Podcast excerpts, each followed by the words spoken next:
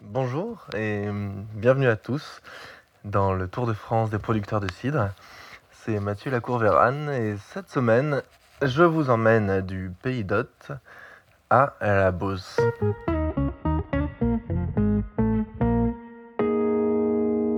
Alors j'avais discuté un petit peu euh, auparavant avec certains, certains cyclistes euh, et en arrivant en baie de Somme, j'avais un peu cette interrogation est-ce que je fais la Champagne ou non euh, à vélo? Et, et, en fait, suite à ces discussions justement, j'en suis arrivé à la conclusion que euh, c'était beaucoup de plaines et des grandes routes avec pas mal de passages, notamment des camions. Et, du coup, je me suis dit, bon, je vais peut-être faire l'impasse dessus. Euh, et j'ai pris du coup, la, la, j'ai fait le choix de prendre le, train plutôt que de rouler euh, au milieu de ces 350 km de plaine pour un peu dîner parcours et puis en fait, dans, ce, dans cet endroit-là, il y avait quelque chose qui m'intéressait quand même, c'était la production de champagne, avec sa méthode de fabrication, euh, où euh, il y a notamment donc mise en bouteille, avec ensuite mise des bouteilles sur pupitre, euh, où elles sont tournées chaque jour. Ensuite, il y a dégorgement, donc on fait partir les levures qui se sont mises dans le goulot, avec en général en les glaçant. Et puis ensuite, après le dégorgement, on remet un peu de sucre, ce qui s'appelle la chaptalisation. Et puis il y a une nouvelle fermentation en bouteille qui se met en route. Donc tout ça, ça m'intéressait pas mal. Et en fait, euh, je me suis rendu compte que les producteurs suivants euh, faisaient à peu près les mêmes euh, méthodes de production, voire même complètement les mêmes pour le cidre. Et je me suis dit, bon, bah, je vais, je vais m'accorder cette trêve, cette trêve kilométrique et profiter euh, pleinement de la visite des producteurs. Et euh, j'ai donc pris la direction de Troyes, une fois n'est pas coutume, en train. Euh, arrivé à Troyes, bah, je suis quand même reparti à vélo, hein, parce que je suis là pour ça.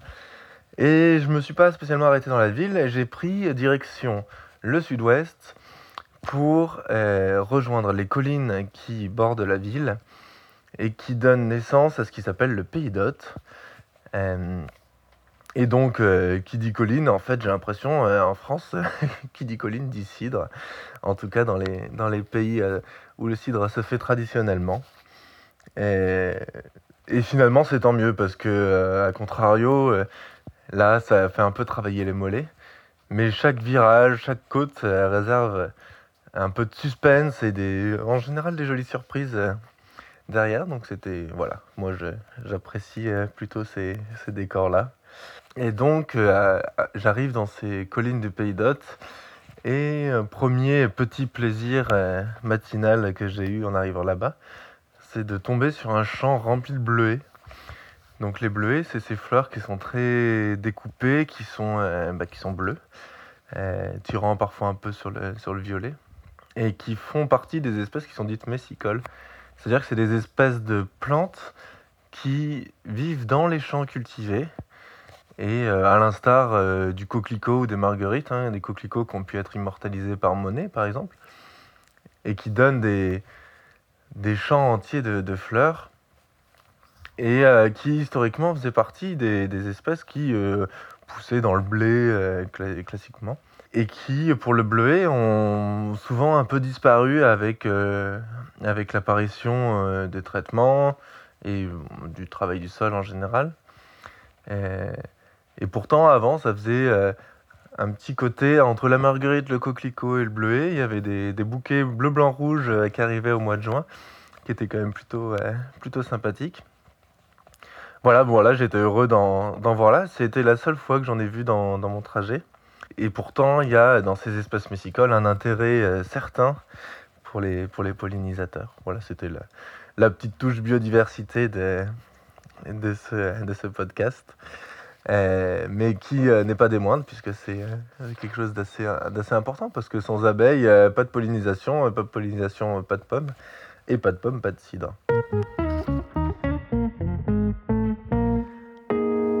Ensuite, euh, pour euh, en arriver plutôt euh, au terroir dans lequel j'étais, donc le Pays d'Hôte, avec une production de cidre assez intéressante. Je pense que c'est dû à l'association des sols et des variétés de pommes. il y a beaucoup l'utilisation de pommes acidulées, donc qui donnent une, une forte acidité au cidre derrière. et qui donnent des cidres relativement remarquables avec une acidité qui est euh, du coup dans ces cuvées à la fois surprenante très rafraîchissante.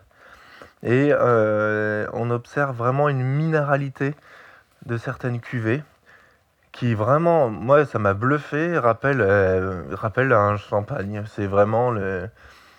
On, est dans ces, dans ces gustativement dans, le, dans ce registre-là, avec donc une acidité, une minéralité, donc quelque chose d'assez sec aussi, et une finesse de bulle. Donc là, c'est voilà, un peu moins laissé au hasard. Hein. C'est, je pense que c'est la méthode de fabrication qui, fait ça. Une, des bulles très fines, vraiment qui, voilà, très agréable. Et, et avec une couleur, couleur du produit qui est assez claire aussi, un jaune paille clair. Donc on est, voilà, ça, Vraiment, ça fait écho au champagne, c'était assez, assez amusant. Et, euh, très intéressant. Alors après, aussi, les producteurs font chacun euh, plusieurs cuvées, donc ça ne s'arrête pas à, ce type de cidre, mais là, c'est vraiment euh, quelque chose de, de caractéristique que j'ai pu remarquer sur le, sur le terrain. Après le Pays d'Hôte, au sud-ouest de Troyes, j'ai traversé tout le sud, le grand sud de Paris, entre guillemets, en passant par Sens, Montargis euh, et en prenant la direction d'Orléans. Et là, j'ai moins regretté de ne pas avoir roulé dans la Champagne parce qu'en question de plaine céréalière, euh, un peu un peu vallonnée parfois et parfois pas du tout. J'ai été plutôt servi. Euh, donc j'ai fait, je sais pas combien c'était exactement, mais peut-être 200-250 km comme ça à travers, à travers ces paysages. Alors les, villes en tout cas sont très, sont très jolies, donc c'était des haltes, des haltes agréables. Euh, et euh, tout ça pour arriver vers Orléans, donc un pays euh, qui commence à être le pays de la Loire, qui ont plutôt des traditions soit viticoles, donc plutôt au sud, hein, vers, vers Angers, ensuite au sud-ouest encore, mais Là encore, on est dans ces aires-là où on a une tradition plutôt euh, viticole ou de fruits de table notamment, donc plutôt des pommes, euh, pommes à couteau, pommes de table. Mais on voit que certains ont décidé de s'installer pour faire du cidre dans le coin, euh, avec l'envie résolue de faire un produit à forte teneur écologique, euh, forte teneur de qualité. Et vraiment, on est sur euh, la volonté d'en faire un produit digne des grands vins, euh, avec beaucoup de techniques qui sont d'ailleurs reprises. On peut voir que là, je visitais un producteur. chaque cuve a un anneau réfrigérant, ce qui permet de contrôler la température des cuves individuellement pour pouvoir faire des cuvées qui sont chacune maîtrisées et qui permettent derrière de faire des produits euh, voilà, très, très maîtrisés. Le, on, peut, on peut en faire un peu, euh, voilà, vraiment l'objet de nos désirs peut devenir réalité euh, avec un matériel comme ça.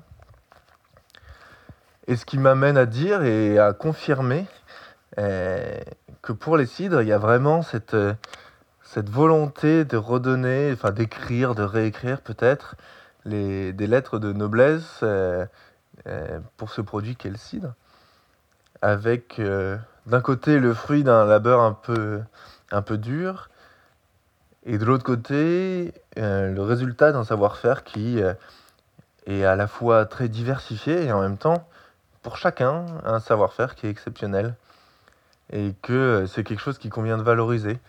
Là, j'ai vraiment eu, dans ces dernières visites, la confirmation de, voilà, c'est c'est pas ces extrêmes, mais c'est cidre très particulier, ces façons de faire très particulières, avec euh, du coup la méthode champenoise là, euh, qui fait écho à des voilà d'autres méthodes que j'ai pu voir auparavant.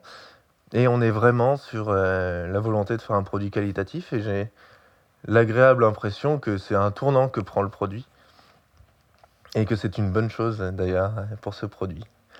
Voilà, je vous remercie de m'avoir écouté et je vous donne rendez-vous la semaine prochaine pour continuer mes aventures euh, depuis les plaines de la Beauce jusqu'à ma destination finale que sera le Perche. Merci beaucoup et bonne journée.